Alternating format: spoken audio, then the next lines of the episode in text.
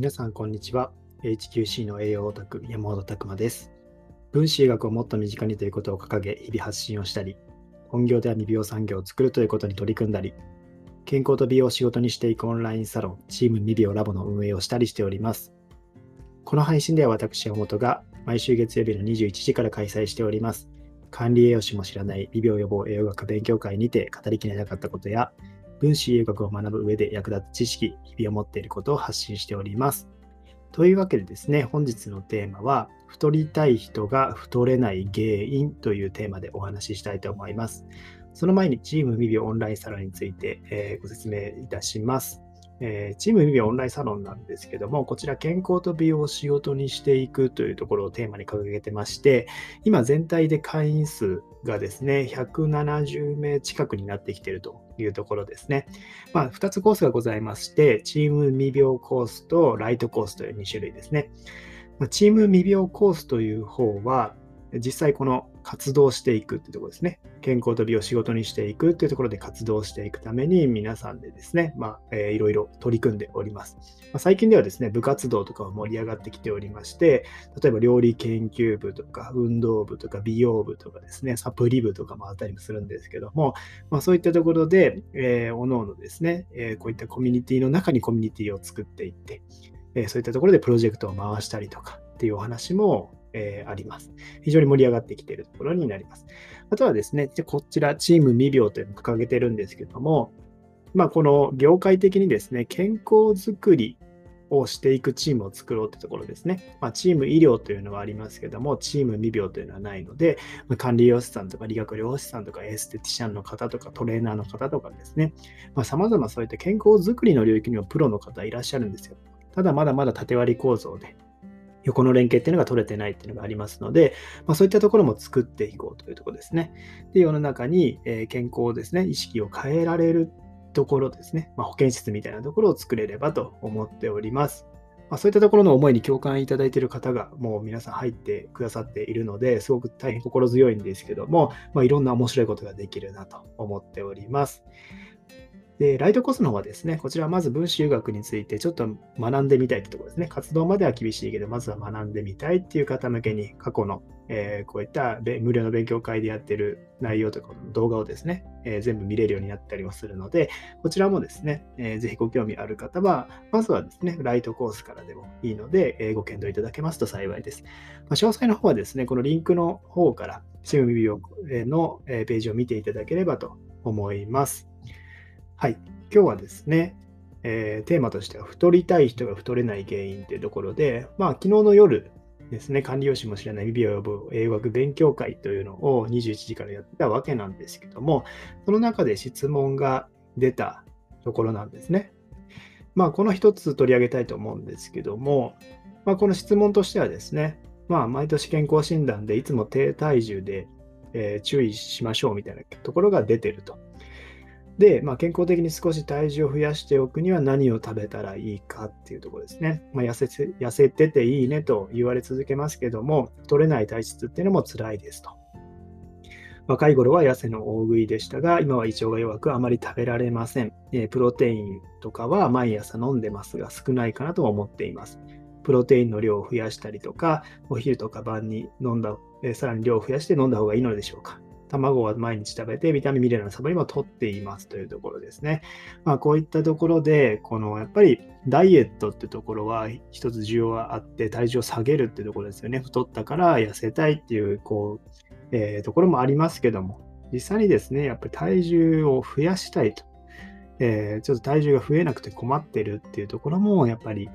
多くいらっしゃいますね。まあ、ここはですね、まあ、ダイエット、自分には、えーこう必要ないっていう領域ではなくて、例えば健康を支援する方であれば、クライアントさんがですね、そういった状態に、えー悩みを抱えられているのであれば、そこに対して一つアドバイスしていけるポイントかなとも思いますので、まあ、ぜひですね、今日聞いていただければと思います。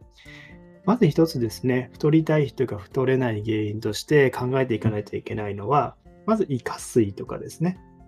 まあ、この質問にもありましたけども、昔はめちゃくちゃ細身ながら食べてました。っていうところですね。そういった方って、胃下垂の方って結構多いですね。大食いの人って痩せてるじゃないですか。大食いの人って痩せてるんですけども、結構こう、イカ水になってて、え、まあそういった感じで食べれるのは食べれるんですけど、やっぱりそんなにいっぱい食べ物って消化できないわけで、消化不良を起こしてしまったりとかですね、え、まあ胃の機能、胃のイカ水になると胃の機能が低下して消化不良になり、食べ物が吸収されにくくなるっていうところもやっぱりあったりするので、食べるものにはちょっと注意になってきたりもします。あとはですね、食べ方っていうところですね。えー、まあ、食べる順番が悪いとですね、まあ、こういった満腹感っていうものを早く感じてしまって、十分なカロリーを取る前にですね、えー、お腹がいっぱいになってしまって、カロリー不足になってしまうというところですね。まあ、一つ、やっぱり太れない人はカロリーっていうところも一つ視野に入れてもいいとは思います。まあ、例えばカロリーっていうのはやっぱりその熱量、エネルギーになっていく量の理論値ですので、そういったところを多くしていかないといけないというとこですね。ただ、ま注意しないといけないのは、毎回これは言ってますけども、えー、これは理論値なんですよ。2000キロカロリーをですね、こう出せるっていうものがあった時にですね、2000キロカロリー出せる人もいれば、やっぱりこう消化吸収悪い方っていうのは、1000キロカロリーしかそこからの、えー、体内に入れていけないとか、吸収していけないっていうのがあるんですよね。そこの状態っていうのはやっぱ見極めていかないといけないと思います。まあ、当然消化吸収が悪いなら、その分ですね、さらにカロリーを取っていかないと太れないわけですよね。まあ、こういったもので、えー、ま、基礎代謝っていうものですね、まあ、何も動かなくてもこう消費されるカロリーと、えー、さらにその活動して動き出して必要なエネルギーがですね、ま取ったエネルギー量よりも多ければですね、それは痩せていきますし、それよりも消費カロリーのが多ければ、それは脂肪として蓄積されていったりもするので、やっぱりですね、そのバランス、どれぐらい、えカロリーのとかエネルギー量っていうのが使われて、えそれぐらい逆にそれになるものを取ってるのか、カロリーに変えられてるのかっていうところですね。そういったところを意識するのも重要です。ただ、ここってめちゃくちゃもう、えー、そんな分かるものではないので、まあ、対価値としてですね、えー、いろいろ見ていかないといけないってところあるかなと思います。またもう一つは食べることができないですね。まあ、痩せ型の人ってそうなんですけども、やっぱり大量の量食べられないんですよ。大量のご飯とか食べられないので、3食もきついっていう方多いので、えー、まあ、時間的余裕、仕事が忙しくて食べれないとか、まあ、簡単なものになって甘いものとかになってしまうっていう方もいると思います。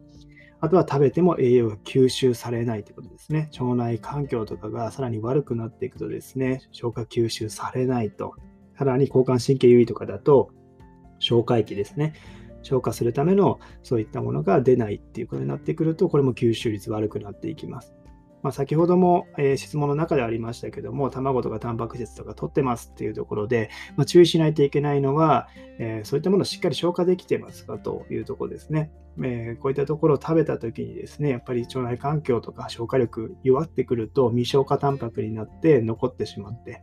えそれが腸内環境によってさらに悪さをするものに成分が変わっててしまって、え体の中で、え有害な成分にちょっと変わってしまうっていうのは正直、えあったりもします。やっぱりですね、食べた後に動物性タンパク質とか取った後にですね、便の匂いとかおならの匂いとかですね、そういったところがするとか、いうのがあったりとか、ちょっとガスっ腹になりやすいとか、腹が張るとかですね、ゲップが出るとか、まあそういったところが、えー、よく起こるっていうのであれば、やっぱ腸内環境とか、もっと、えー、食べやすいものですね、えー、こう未消消化しやすいものとかもこだわらないといけないかなと思います。まずこういったものが原因とあるんですけども、対策としてはやっぱり胃下水を治すっていうところも必要になってきますね。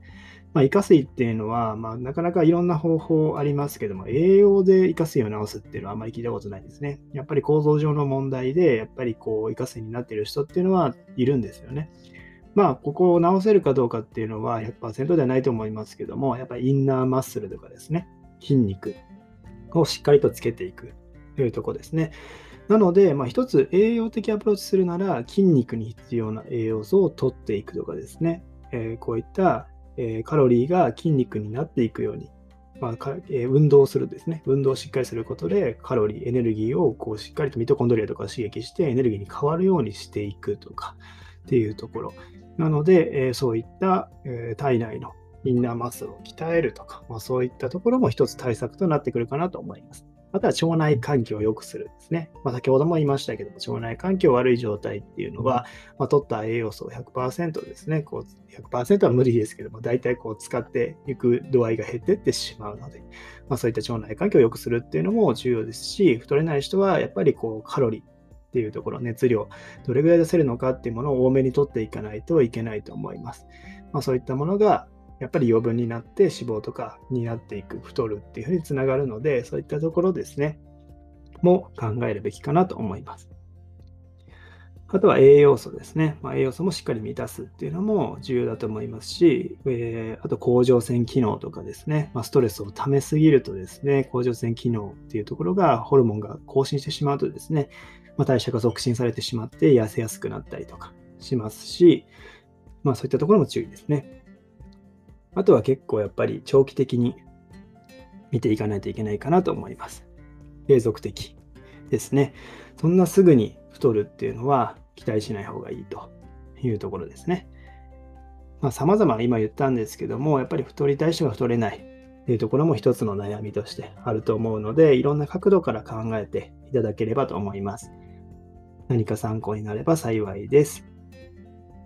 はい、今日はですね、太りたい人が太れない原因というテーマでお送りしました。皆さんの日々のインプット、アウトプットを応援しております。HQC の栄養オタク、山本拓馬でした。またね